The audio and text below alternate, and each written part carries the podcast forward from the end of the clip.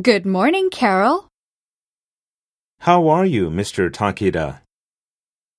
See you soon, Lori. See you tomorrow, Mr. McNee.